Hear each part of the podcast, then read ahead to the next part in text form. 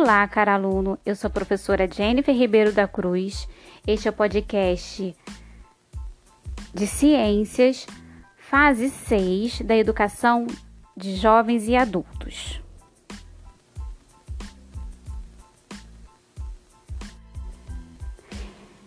O tema da nossa aula é a interação entre o homem e o ambiente e oportunidade de trabalho. Eu vou trazer um pouquinho da história dos fenícios, os mercadores do mar. Quando se fala em povos antigos, de quais você se lembra?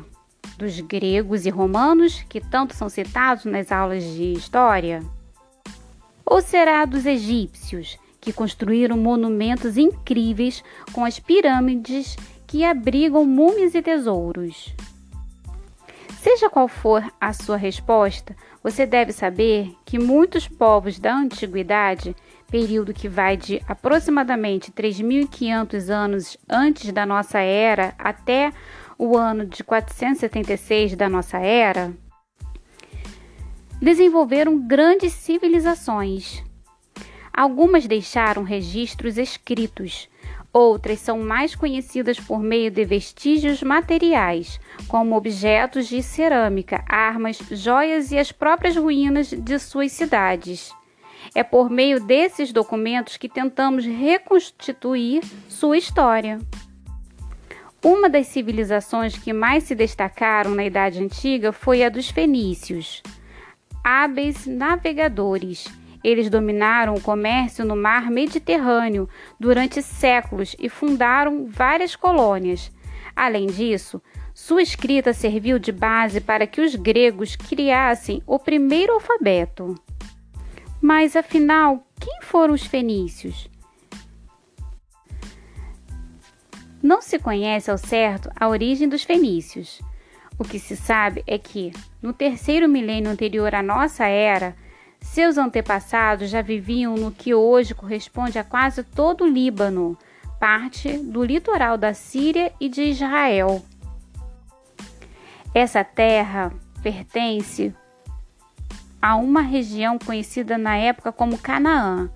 Por isso, por volta de 1200 anos antes da nossa era, os historiadores se referiam a esse povo como cananitas. A palavra fenício vem do grego phoinios, que significa púrpura, nome que se dá à tinta extraída de um molusco e que era um dos principais produtos comerciados pelos fenícios. Embora vivessem numa região de solo fértil, os fenícios tinham especial interesse pelo mar, um contato com civilizações de grande poder náutico como os cretenses e os egípcios, tornaram-se excelentes navegadores e construtores de navios, usando para isso a madeira do cedro que crescia nas encostas das montanhas. O cedro foi ainda um dos primeiros produtos comercializados. Há registros de que 3.200 anos antes da nossa era, a madeira já era exportada para o Egito. Ao contrário de outros povos da antiguidade, os fenícios nunca tiveram o que se pode chamar país. Assim como os gregos viviam em cidades-estado, cada qual com seu governo independente. A autoridade dos reis não era absoluta, porque eles deviam governar de acordo com os sacerdotes, os especialistas em leis e um conselho de anciãos. Eram eles que administravam as cidades e controlavam a economia.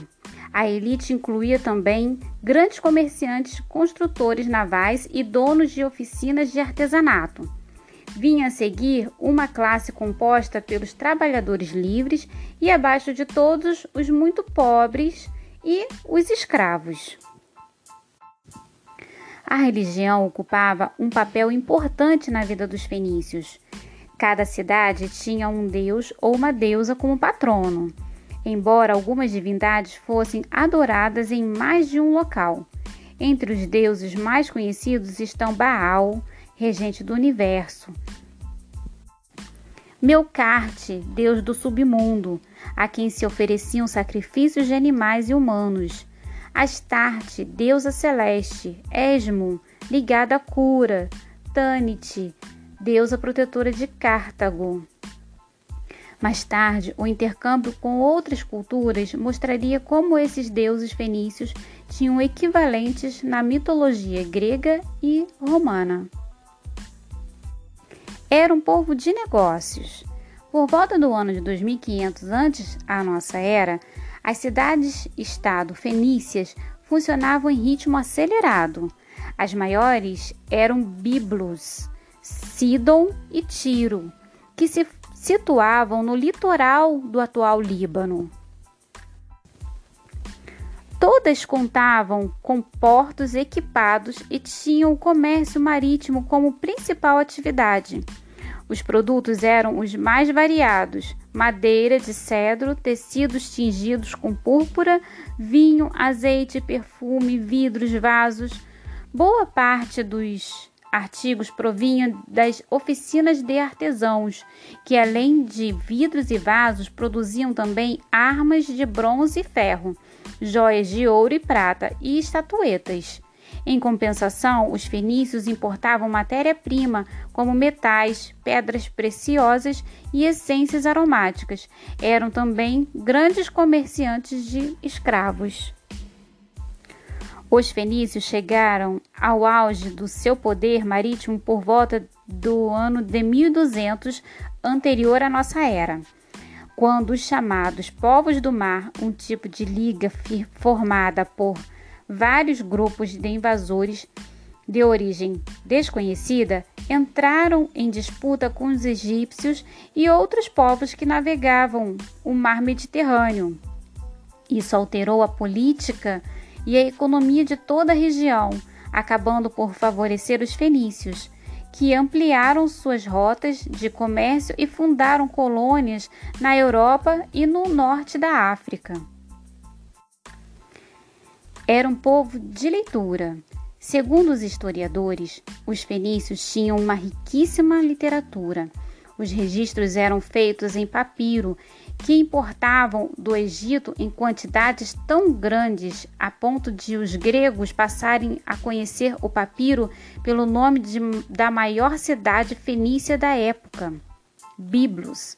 Daí, mais tarde, viriam os termos Bíblia, ou seja, o livro, a, e biblioteca. Infelizmente, a fragilidade do papiro impediu que os documentos sobrevivessem ao tempo. De qualquer forma, os fenícios foram importantes agentes culturais, divulgando ideias, conhecimento e tecnologias adquiridos das poderosas civilizações da Assíria e da Babilônia, além de suas próprias criações. Entre suas contribuições mais importantes está o sistema de escrita, que foi adaptado pelos gregos, dando origem ao primeiro alfabeto por volta do século VIII, anterior à nossa era.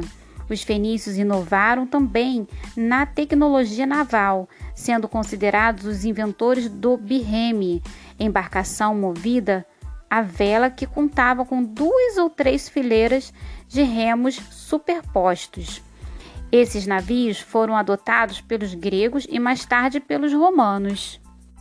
Os fenícios fundaram colônias nos mais diferentes lugares, como nas ilhas de, do Chipre, Sicília e Sardenha, no sul da Espanha, e no norte da África.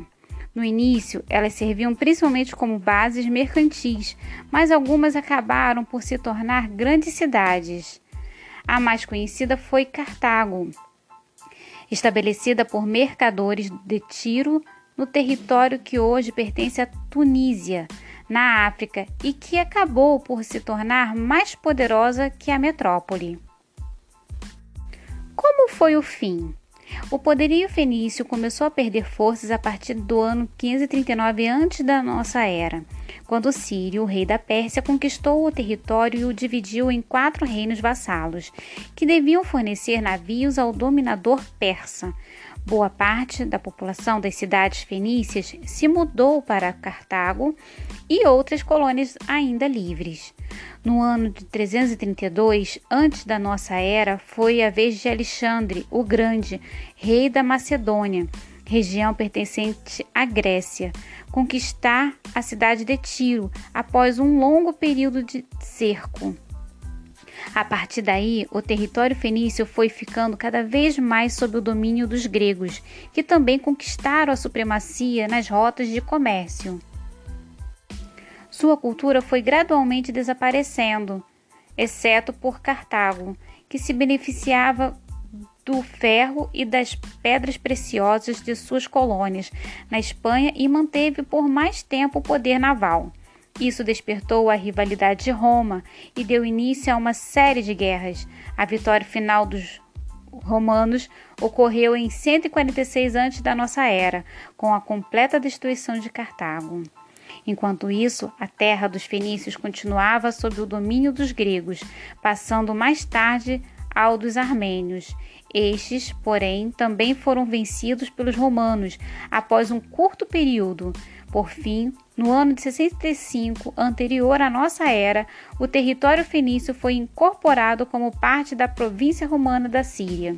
Durante muitos séculos, a história dos fenícios permaneceu como um mistério quase absoluto. O território em que viviam foi ocupado sucessivamente por vários povos, que construíram suas cidades sobre as ruínas da antiga civilização. Atualmente, equipes de arqueólogos dedicam-se a explorar esses sítios, descobrindo vestígios de templos, túmulos, barcos, moradias e todo tipo de objetos. Hoje, essas pistas sobre a cultura dos fenícios vão revelando um pouco da sua vida cotidiana e nos fazendo conhecer melhor o mundo em que viveram e navegaram.